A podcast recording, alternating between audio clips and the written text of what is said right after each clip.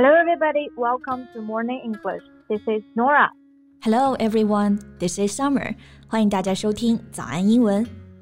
一日三餐，米香弥漫，饱食者当长忆袁公。今天我觉得真的是太悲伤的一天啊，因为袁隆平老爷爷逝世了。He passed away on Saturday at the age of 91. Yeah, he's the Chinese father of hybrid rice. He's regarded as a national hero for boosting the country's grain harvest. 袁老呢是中国的杂交水稻之父，他是喂饱了中国十四亿人的英雄。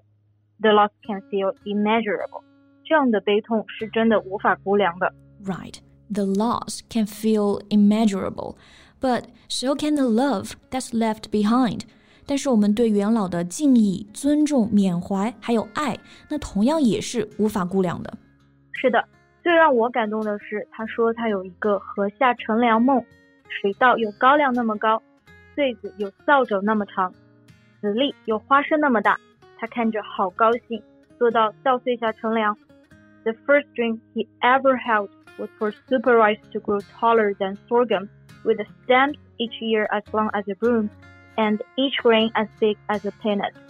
Then he could actually enjoy the cool underneath the rice crops. 嗯，那我觉得他的梦想也算实现了，因为现在啊，其实正是一年中插秧双抢的季节嘛。那么一颗颗的水稻也在这个泥土里孕育着，等着长大，喂饱每一个中国人。在以后呢，也会喂饱每一个世界上的人。因为他有第二个梦想，是杂交水稻能够覆盖全球。His second dream is that hybrid rice can be grown all over the world.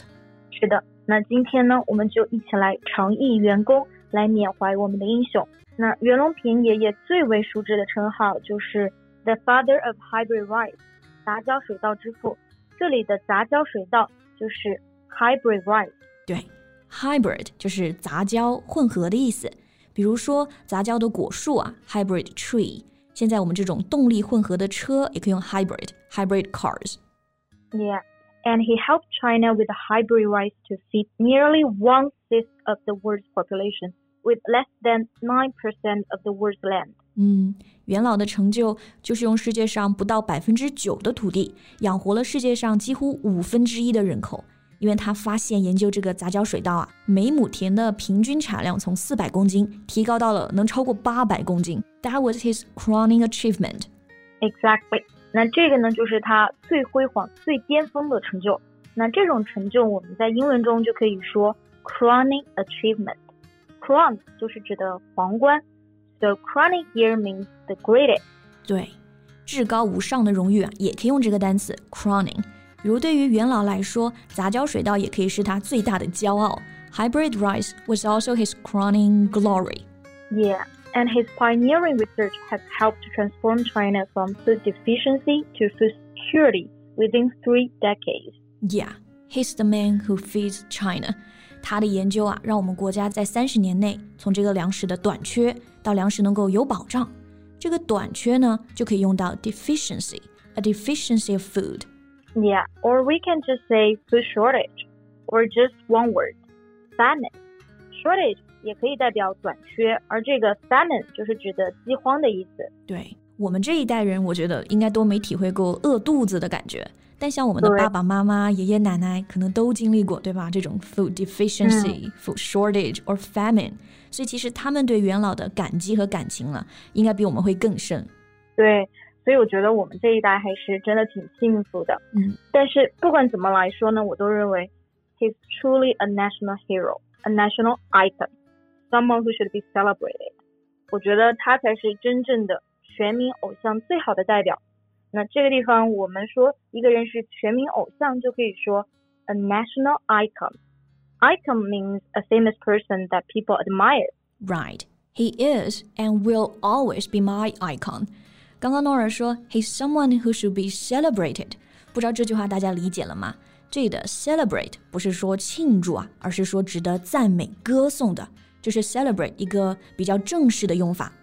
对，这个其实还是我在看朋友圈的时候发现外教 Colin 他就也是有在缅怀袁隆平爷爷，那他就用到了这个 celebrate 这个词。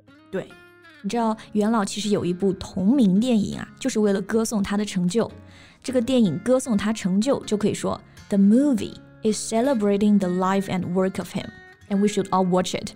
对，那其实除了他的成就呢，袁老最让我敬佩的还有他的科学态度，还有学习的精神。He had devoted all his life to scientific research and worked on the forefront for so many years. 对，devote to 意思就是致力于、献身于。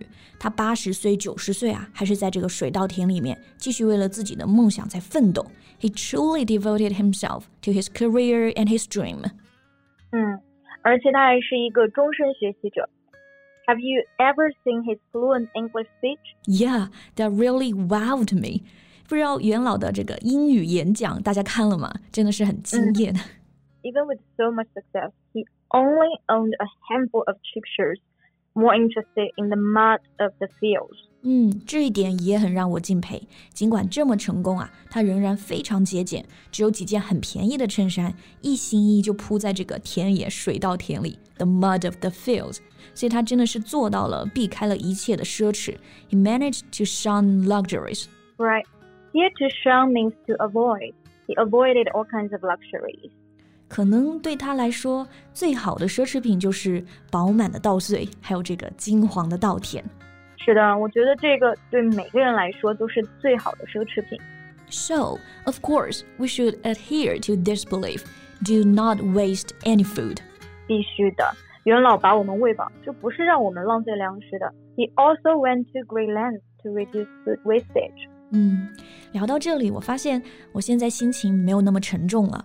因为我发现袁隆平爷爷做的事情不会也不可能被大家忘记，他的理念也会这样一代一代的传承下去。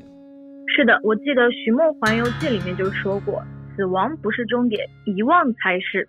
When there is no one left in the living world who remembers you, you disappear from this world。但是因为我们永远不会忘记袁隆平爷爷，所以他真的也会一直活在我们心中。对，他的心中呢有大爱。那我们十四亿乃至全世界的人心中对他也有大爱。那么袁隆平爷爷呢？谢谢你一路走好。Thank you so much for listening. This is Summer. This is Nora. See you next time. Bye. This podcast is from Morning English. 学口语就来早安英文。